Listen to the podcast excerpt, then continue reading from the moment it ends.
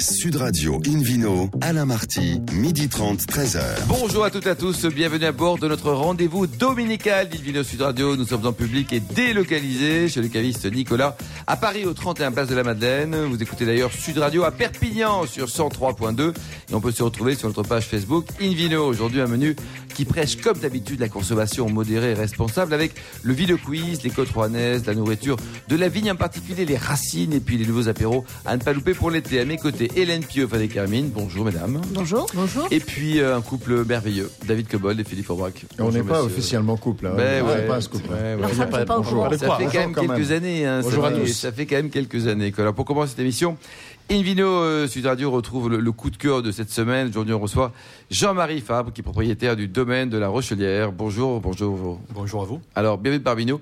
Hélène Pio Alors, effectivement, Jean-Marie, donc le domaine de la Rochelière, à Fitou dans l'Aude. Euh, bonjour, monsieur le président. Bonjour. Parce que vous êtes également le nouveau président des vignerons indépendants de France euh, depuis euh, quelques semaines. Euh, mais aujourd'hui, vous êtes là pour nous parler donc du domaine de la Rochelière, euh, vous- près de Leucate, entre, entre la mer et les Corbières. Euh, vous n'êtes pas exactement un nouveau venu, hein. ça, ça fait quatre générations. C'est exact. Tout à fait. Ça fait fou. Vous, vous êtes la que cinquième générations Je suis la cinquième génération. Est-ce que vous aimez les huîtres? Parce qu'à Le 4, c'est vous êtes béni, vous avez de la chance. J'adore les huîtres. On Ouais. a la chance de les avoir juste en face de chez nous et on doit, on ne peut pas passer une semaine Bon, vous sans savez que vous êtes formidable, Jean-Marie, parce que des bons vins, des bonnes huîtres, hop, on vient chez vous. Hélène C'est pas mal. hein. Oui, le seul problème, c'est qu'à Fitou, on fait essentiellement du rouge. Oui, ouais, mais je suis d'accord. Mais il y a des bon. voisins à Picpoul, on va aller les voir. Il y a on tout va ce les qu'il voir. faut. Un petit Et peu, puis, On va aller les voir. Parfois, ça se tente, un vin simple. rouge et huître. Faut, faut, faut voir. Ça dépend de l'heure. C'est ça. ça dépend des huîtres. Avec modération toujours. Alors, Euh, alors, sur ce domaine de la, de la Rochelière, euh, bah, d'abord, il fait, il fait combien d'hectares? Présentez-nous un peu le domaine. Domaine qui fait 15 hectares, euh, qui est situé entre effectivement la mer Méditerranée et euh, quelques contreforts des Corbières, qui va de 3 mètres d'altitude à 350 mètres, et sur Ah lequel on a belle la chance d'avoir hein. euh, 14 cépages. Alors effectivement une dominante de, de vinification en rouge, mais on fait aussi des produits en vin doux naturel, puisqu'on est au cœur de l'appellation Rivesaltes et Muscade Rivesaltes, historiquement d'ailleurs.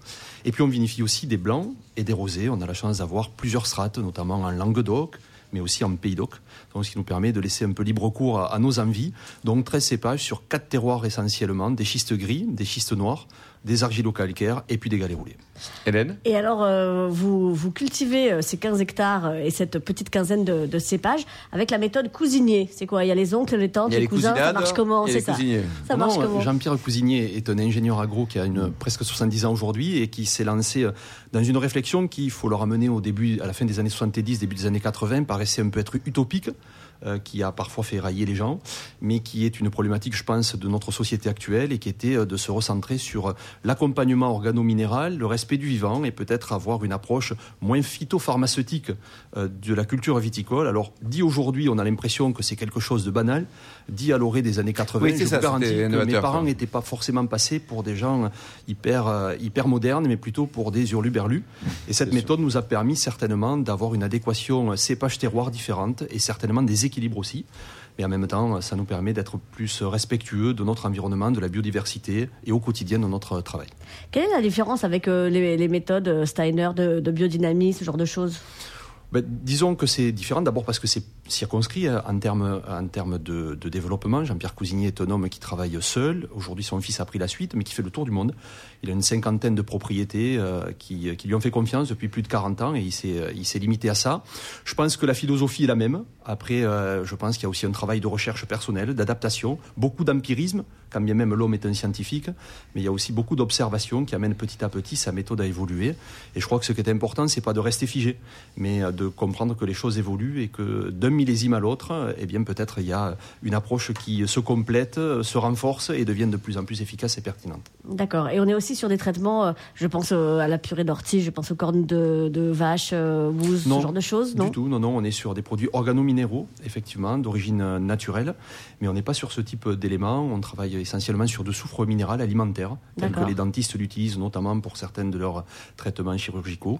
On est réellement sur une approche qui est largement ouverte aussi, puisqu'il n'y a pas de dogme. C'est-à-dire qu'il construit aussi cette démarche en pensant que si à un moment donné, on doit aussi intervenir avec une molécule de synthèse, On peut le faire. on peut le faire. Ouais. Nous, ça fait maintenant euh, en- 13 ans qu'on ne l'a pas fait, mais on- il n'y a pas de dogme. Encore une fois, on ne traite pas forcément la grippe, excusez-moi, de, Oui, non, mais c'est de- de- la grippe euh, ou un mot de tête de la même manière que malheureusement un cancer. Et je pense qu'il ne faut pas se limiter de manière dogmatique à la possibilité C'est de faire bien, face à David, hein, parce que là, là Ouais, on voit un raisonnement ouvert, hein, et pra- pragmatique. et pragmatique. quoi. Et C'est- basé, basé sur, sur l'observation, je pense En que pourcentage ça, sur, c'est- sur vos vins, Jean-Marie, vous êtes quoi en, grande majorité rouge, comme le rappelait David et Philippe c'est-à-dire qu'on est sur 70%, 70%, de, nos, quoi. de nos vins, forcément. Et la- mode des rosés, là, vous la sentez aussi? Bien sûr, euh, les rosés, c'est. euh, Mes parents ne faisaient pas de rosés, sinon par défaut. euh, Ouais, mais à l'époque, c'était pas les tout la années mode, hein. 70, Afitou en plus, qui avait Ouais, demandé une reconnaissance, c'est la ouais. plus ancienne des appellations euh, du Languedoc, qui avait demandé essentiellement une reconnaissance en rouge. Euh, le rosé n'était pas du tout euh, un produit historique et il était parfois fait par défaut. Moi, depuis 20 ans maintenant, Quand après, on a loupé le rouge, on fait du rosé, quoi. après mes études, eh bien, je pense qu'on fait à la fois du rosé un vrai profil de vinification, avec un objectif au final d'un style de produit, Hmm. et qui euh, se prépare de la plantation de la vigne jusqu'à la commercialisation. On ne fait Ouais. plus de rosé par défaut, effectivement. Quand ces rosés sont pertinents de qualité, ils trouvent une cible, Bien sûr. et forcément le développement. Alors avant le- la sentence, avant le- la dégustation d'Hélène Pio, euh, il y a un élément important, c'est le bouchage des, des bouteilles. Donc là, vous êtes euh, extrêmement attentif à, à ce phénomène qui peut apporter des, des mauvaises nouvelles hein, aux amateurs ou alors d'excellentes. Oui, le bouchage est important. Euh, il est important notamment pour les vins euh, qui ont besoin d'oxygène pour s'exprimer, pour, euh, pour forcément finir de, de s'affiner, de s'arrondir et de se complexifier. Et vous travaillez avec qui comme partenaire fournisseur alors Et aujourd'hui, on travaille depuis maintenant 5 ans avec Diam Bouchage. D'accord. Pour l'ensemble des vins, quoi. Oui, parce que c'est une solution qui nous garantit à la Vous, fois vous- cette... vous êtes quasiment locavore parce que c'est produit acéré. C'est Oui, ce ça. qui est très bien d'ailleurs. hein. L'entreprise est à côté de chez nous. En même temps, on travaille avec du liège du Roussillon parce qu'il y a aussi une démarche là, entreprise par, ce- par, ce- par cette entreprise qui est de reconstituer les forêts de, de chêne du Roussillon, qui était à l'époque gros producteur Bien de sûr. chêne de liège. Et euh, je pense aussi que cette démarche, elle est vertueuse, y compris en termes de circuit court. Ne change et rien, c'est parfait Jean-Marie. Hélène, alors quel vin vous avez sélectionné dans la, dans la gamme de, Jean-Marie Alors c'était difficile parce qu'il y en a, il y en a plusieurs qui, qui sont sympas, mais j'ai eu envie de me faire plaisir. Alors c'était bon la, la cuvée la plus chère, hein, on va pas se mentir. Oh, oui, ah oui, bah Elle vaut ça- combien, d'ailleurs, cette cuvée la plus chère 40 euros la bouteille. Ah, quand même Oui, mais euh. les premiers vins du domaine sont Ah à bon. 8, 11, 12. Ah bon, J'aurais pu être beaucoup plus raisonnable, j'avais pas envie de l'être. Euh, donc c'est euh, la cuvée A2, mais il faut dire qu'avec un nom pareil, comment résister une cuvée A2 Euh, Alors je, je, je, je vous dis pourquoi A2 euh, Parce que euh, c'est écrit sur le site internet. hein. Alors je, je crois que Jean-Marie ne connaît pas par cœur le texte qu'il a écrit lui-même. Euh, donc, euh, c'est écrit aussi sur la bouteille. c'est écrit aussi sur la bouteille. Alors je, je vais, je vais me lancer comme Grenache et Carignan pour vérifier que le plaisir existe réellement, pour sublimer notre terroir entre émotions et sentiments, pour s'épauler, se rassurer durablement, car l'amour n'est qu'un vécu à deux égoïstement. La petite parenthèse, chacun fait ce qu'il veut. Elle fait combien de pages votre étiquette là Nous que- avons réalisé 897 bouteilles exclusivement. Voilà pourquoi à deux, tout simplement. Waouh Alors juste un petit Donc, commentaire pour terminer, une des Hélène. Alors 897 qu'est-ce qu'il a comme caractéristique ce vin? Eh ben c'est bon. Euh, non, bon, on va- va faire un peu plus que ça. Euh, non, je, lui ai trouvé vraiment beaucoup de fraîcheur, euh, ce qui est, ce qui est toujours notable pour, pour les vins du sud.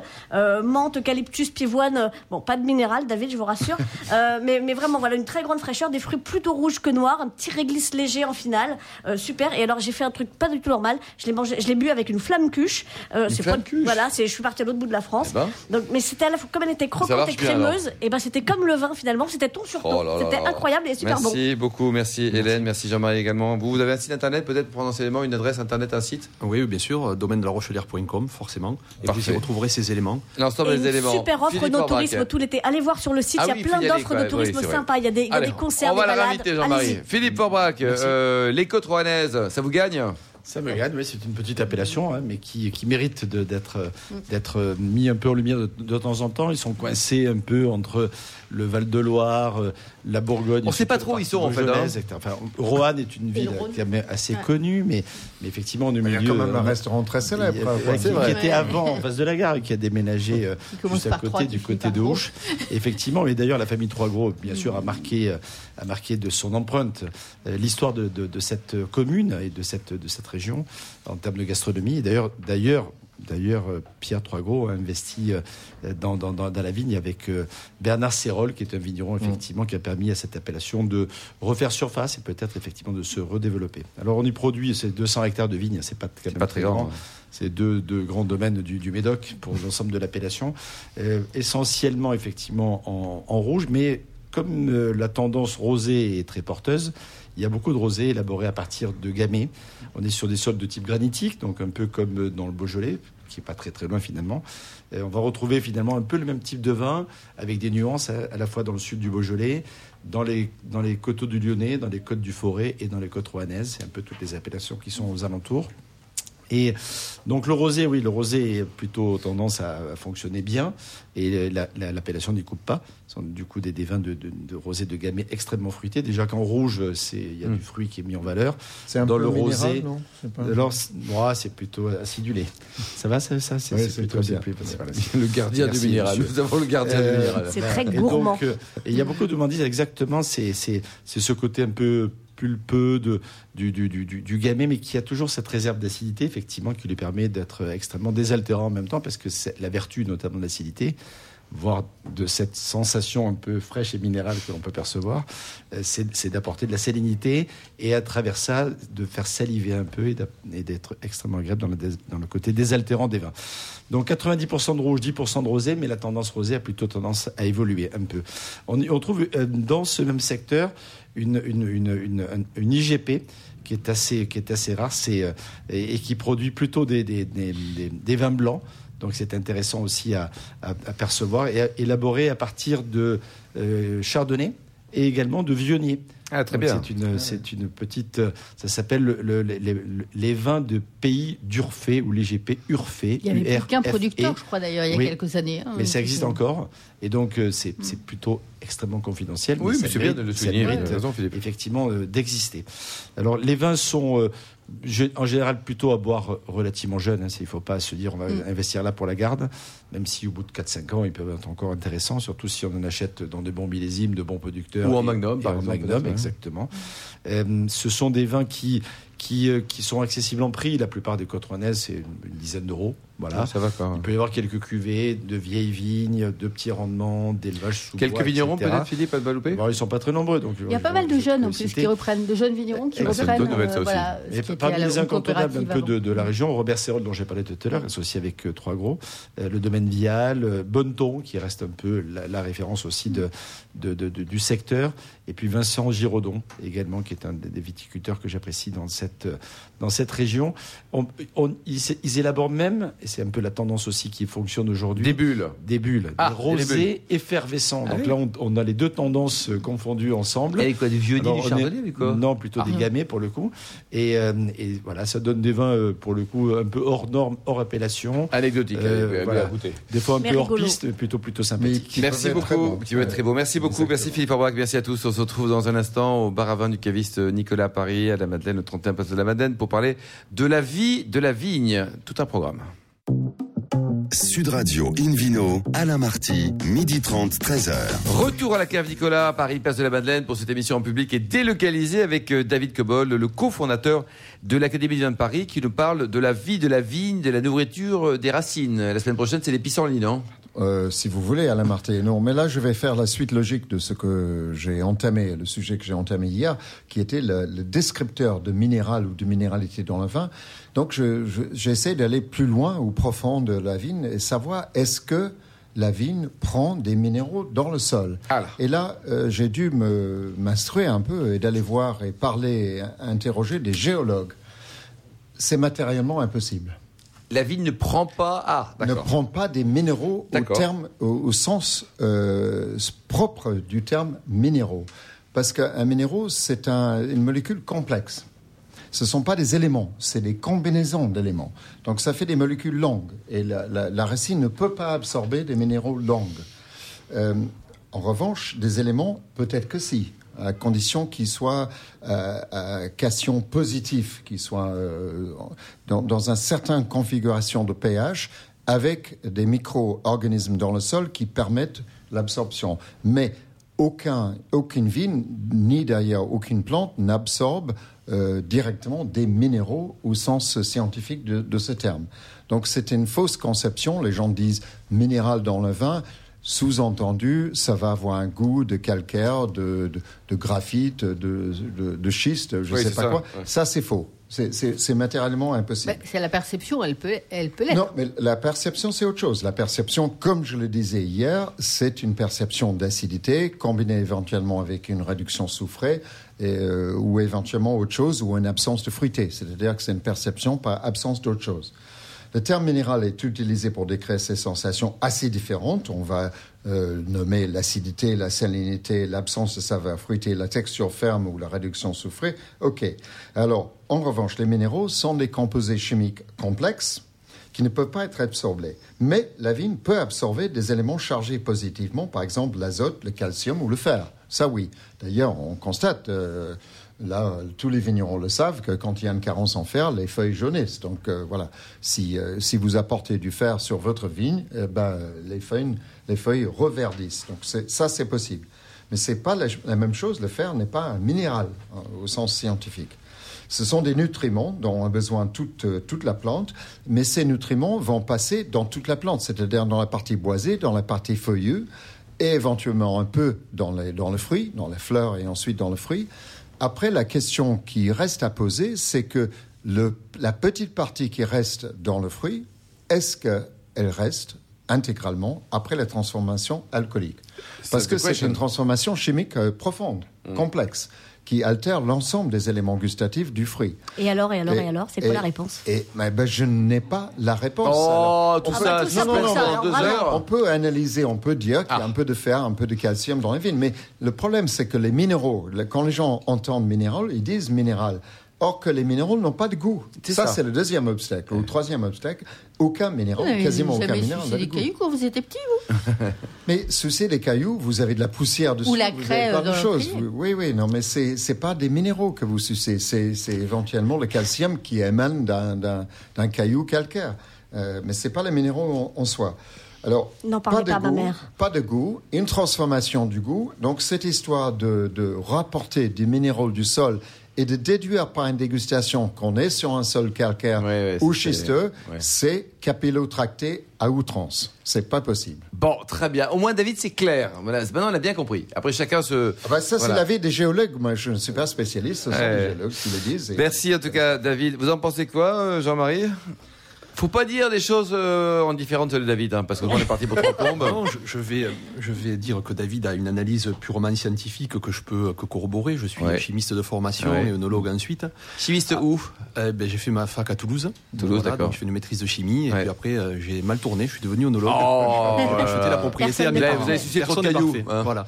Mais ceci étant, je pense qu'effectivement entre la perception que l'on peut avoir des euh, éléments que confère euh, au vin euh, l'ensemble du terroir et qui ne contient pas d'ailleurs que le sol dans le terroir. Ouais. Oui. Euh, Il y a les environnements, il y a la biodiversité, il y a la garrigue pour mon territoire par exemple, et qui Très tranquillement euh, font transférer une part de, cette de ces essences dans le vin.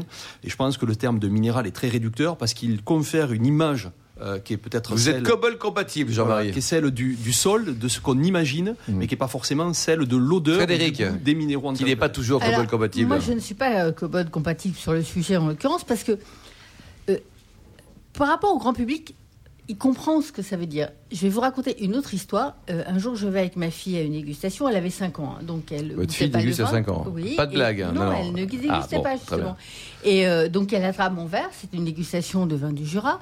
Et donc elle attrape mon verre. Elle me dit maman, je peux sentir Je dis bien sûr. Et donc elle tourne comme les grands et tout, toute fière. Et puis euh, elle fait ah ça sent la noix. Pouf, elle pose le verre. C'est Très du bien. Savagnin. Elle pose le verre, elle s'en va. Tout le monde s'extasie. Les enfants, ils ont un, un spectre assez étroit. euh, Oui, le lait. euh, donc le- voilà. Après, dans la voiture, j'ai eu du mal à lui expliquer qu'il n'y avait pas de noix ni de près ni de loin dans le verre. Bien sûr. Et elle ne comprenait pas qu'il n'y avait pas de sirop de noix, pas de noyer dans les environs. Pas... Et quand on dit c'est minéral, il y a du graphite, là c'est peut-être un peu plus pour les amateurs, ça sent euh, la craie, le... le- ça parle aux gens. On sait bien qu'il n'y a pas forcément de craie, c'est pas forcément un sol crayeux qui donne un vin qui donne une sensation de craie. C'est une mais image, au quoi. moins, ce vocabulaire-là parle au grand public. Bon, très bien. Euh, je suis pas sûr que vous avez convaincu David, mais on va continuer. Donc, une vidéo sur Radio, donc euh, vous retrouve maintenant, et Frédéric, euh, journaliste à Terre de Vin. Alors, on parle des nouvelles tendances pour l'apéro cet été, avec modération toujours. Avec modération, ouais, pas, pas de souci. Alors on va, hum, on a connu bien sûr, euh, qui n'est pas fini d'ailleurs, la mode de l'apérole spritz, hein, euh, qui a un si bel orangé. Ça marche toujours euh, aussi bien, ça, le spritz Ouais, ouais, ouais. Et c'est encore en progression à Oh deux chiffres. hein, c'est quand même. Incroyable. On en parle moins parce que effectivement, ça fait maintenant. euh, C'est plus de la mode. presque dix ans, voilà, qu'on a l'impression que c'est. euh, il faut toujours des, des nouveautés. Mais en tout cas, euh, en termes de vente, euh, ça marche toujours bien. Et c'est aussi orange que le pull d'Hélène aujourd'hui. Oui, ça c'est parfait pour la radio. C'est dommage qu'on n'avait pas l'image. C'est-. Miss Aperol Spritz, Et donc, euh, Je il y a des, tombée dedans. alors, il y a des variantes hein, avec le Campari qui donne déjà un rouge, toujours un amer euh, plutôt italien. Alors, il y en a un nouveau qui vient de sortir, qui est le Select, ça s'appelle E S-E-L-E-C-T. Et euh, qui est rouge, rouge grenadine. Alors c'est magnifique, ça fait toujours dans des grands verres avec euh, plein de glaçons. Et c'est vrai que sur une table rouge euh, Sympa, comme ça, c'est Ouais, sympa, c'est agréable, c'est hein. frais. Il y a ce côté Surtout en Bretagne sous la pluie, amertume. Alors euh, oui, tranquilles. enfin, ça apporte un peu de soleil. Du ça apporte un peu de soleil, c'est pas plus mal. Donc ça, c'est une des, une des tendances. Il commence à, à poindre aussi une tendance de vin qui commence à communiquer euh, sur les cocktails. Avant, c'était un peu une maladie honteuse. C'est-à-dire que quand un vin essayait de communiquer sur le cocktail, euh, même les vignerons disaient, ben, ça veut dire que mon vin est pas bon. Oui, c'est ça. Là, on commence à, on commence à changer. Donc, c'est, c'est une bonne chose. On voit quelques vins. Alors, les premiers avaient été Gallo, mais c'était les Américains qui communiquaient dessus il y a quelques années. Mais il y avait que en France, ça, comment je vois, je commence à voir arriver quelques communiqués de presse, euh, notamment de la maison Ackerman, par exemple, qui a sorti un crément pour les, pour les cocktails, donc avec un peu plus de sucre. Un peu... Ils ont du mal à se battre hein, pour, euh, en disant c'est bon, on trouve des idées, on trouve... mais le, c'est pas toujours évident. Ouais, il y a un côté péjoratif, quoi. Il y ouais. a un petit côté, mais à goûter parce que c'est frais, c'est agréable et voilà. Et c'est bizarre parce que le Kir ou le Bellini, c'est, ce sont quand 50 même ans, des cocktails exactement. qui sont. exactement. Bah oui. Mais en France, on Ça a marche toujours le kir ou pas? Oh oui. 5 Bien millions, Ah oui. 5 millions de bouteilles quand même par an de Ah, liqueur de cassis, donc c'est que ça marche encore. hein, Non, de mais la bendage, C'est le euh, premier cocktail. hein. C'est le premier cocktail vendu en France encore. Ah, c'est le premier Ouais, cocktail vendu en France. C'est ouais. faux, Ouais. ça. quand même Il y a beaucoup de vieux en France, non L'origine du kir, c'était de masquer l'acidité épouvantable Oui. des Bourgognes à l'égoté. Ouais, Le côté minéral. À l'époque, à l'époque. Voilà, c'est cela. Sus au minéral. Alors, autre tendance, évidemment, depuis quelques années, c'est l'exotisme. Alors, ce qu'on appelle le craft. Alors, le craft, il n'y a pas de définition. Le craft, ça veut dire artisanal, hein, mais euh, sur les, tout ce qui est whisky, vodka, etc., en gros, c'est un vin plutôt de propriétaire, euh, où le propriétaire communique euh, sur son, sur son produit, avec des ingrédients plutôt locaux. Alors, il y a, dans craft, on met n'importe quoi puisqu'il n'y a pas de cahier des charges. Aux États-Unis, on est passé en 20 ans de 200 à 2000 distilleries craft, soi-disant. Euh, donc, comme il n'y a pas de définition, chacun peut, voilà, peut mettre ce qu'il veut. La plupart des whiskies euh, français sont craft, si on va par là. Mais Pernod Ricard fait aussi, euh, fait aussi des produits craft. Mais c'est quoi il craft pas- alors? Ben, Ça veut dire Artisanal. artisanal. Oui, mais- Il n'y a pas une marge de, de volume. C'est comme grand vin, ça veut dire quoi grand on- vin? Bah, ça ne veut rien dire, on est Comme craft. Comme craft. On ne dit pas, par exemple, jusqu'à tant de bouteilles, c'est craft, et au-delà, c'est plus craft. C'est juste que c'est de plutôt craft, vous, non un vin de propriétaire, encore une fois, plutôt le cavor, plutôt. Mais il n'y a pas de définition, donc chacun met Vous êtes craft. vous, Cobol? Moi, je suis assez craft. ouais. Ah, Ça dépend de, de leur aussi, Ça David. veut. Oui, enfin, craft entre le sud-ouest et l'Angleterre, c'est un peu. On fait grand écart. hein. On peut, on peut être trash aussi. hein. Donc, euh, il y a par exemple des, des produits qui émergent dans ce style, qui sont un whisky danois, par exemple, le Stoning. Alors là, c'est les plus petits alambics du monde. Ils en ont quand même une bonne soixantaine, mais ouais. à base de seigle et d'orge maltais. Mais c'est quand même des petits volumes. Et ça, c'est peut- de quoi, petit alambic C'est juste parce qu'ils n'ont pas de sous Ben, on maîtrise la production, c'est-à-dire que c'est pas une production industrielle où on lance une, un procédé et puis voilà. Là, il y a plus une maîtrise du processus. D'accord. Oui, on est censé avoir plus une maîtrise. Allez, un autre apéro là pour voilà. terminer. Là. Et puis, euh, alors par exemple, un autre dans le même style, c'est les whisky d'Israël. Alors là, qui joue, enfin un whisky notamment, qui s'appelle Milk and Honey, qui est euh, un- un- une- avec une logique de terroir qui n'est pas forcément euh, évidente sur le, sur le whisky, qui fait un assemblage de whisky de la mer Noire, de Tel Aviv, du plateau de Galilée, avec une différence d'altitude, d'humidité, de, Ah oui mélange Et c'est ça. bon ça? Alors oui, c'est très bon. C'est très, euh, c'est vraiment quelque chose de, de très complexe. C'est intéressant à goûter. Ça a une vraie logique de, de terroir comme le vin, c'est-à-dire avec euh, différents sols, différents climats, différentes Bon. humidités. Et Le sol, le sol, ça n'a aucune importance dans le whisky vu que le produit est distillé. Alors, ça, vous ça, dépend quand même euh, quel sol. Quand on est euh, sur la mer Noire avec une salinité incroyable, ça joue forcément. Sur Ça- les céréales. Comme le Beaumort, par Allez, un exemple. dernier coup de cœur, Voilà. tiens, allez, dernier, dernier. Et alors, bah, dans les vieillissements, par exemple, il y a une multiplicité de vieillissements. Alors, on arrive à des choses comme euh, l'Aran en fût de côte-rôtie, euh, le Balbert en fût de Bourbon-Chéri, un- le Slane, qui est un whisky euh, irlandais, qui est euh, lui en Bourbon, mais triple fût. Donc, des vieillissements très différents. Bourbon, Et fût de Jack Daniels. Et pas craft, Donc, lui. hein. la multiplicité des vieillissements. craft.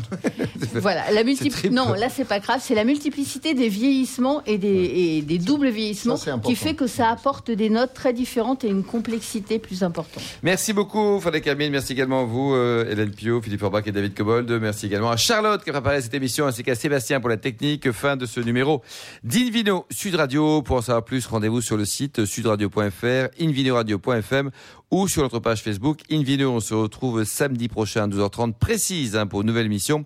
Nous serons toujours en public et délocalisés chez Nicolas, le caviste fondé en 1822. D'ici là, excellent déjeuner. Restez à l'écoute de Sud Radio et surtout n'oubliez jamais, respectez la plus grande démodération.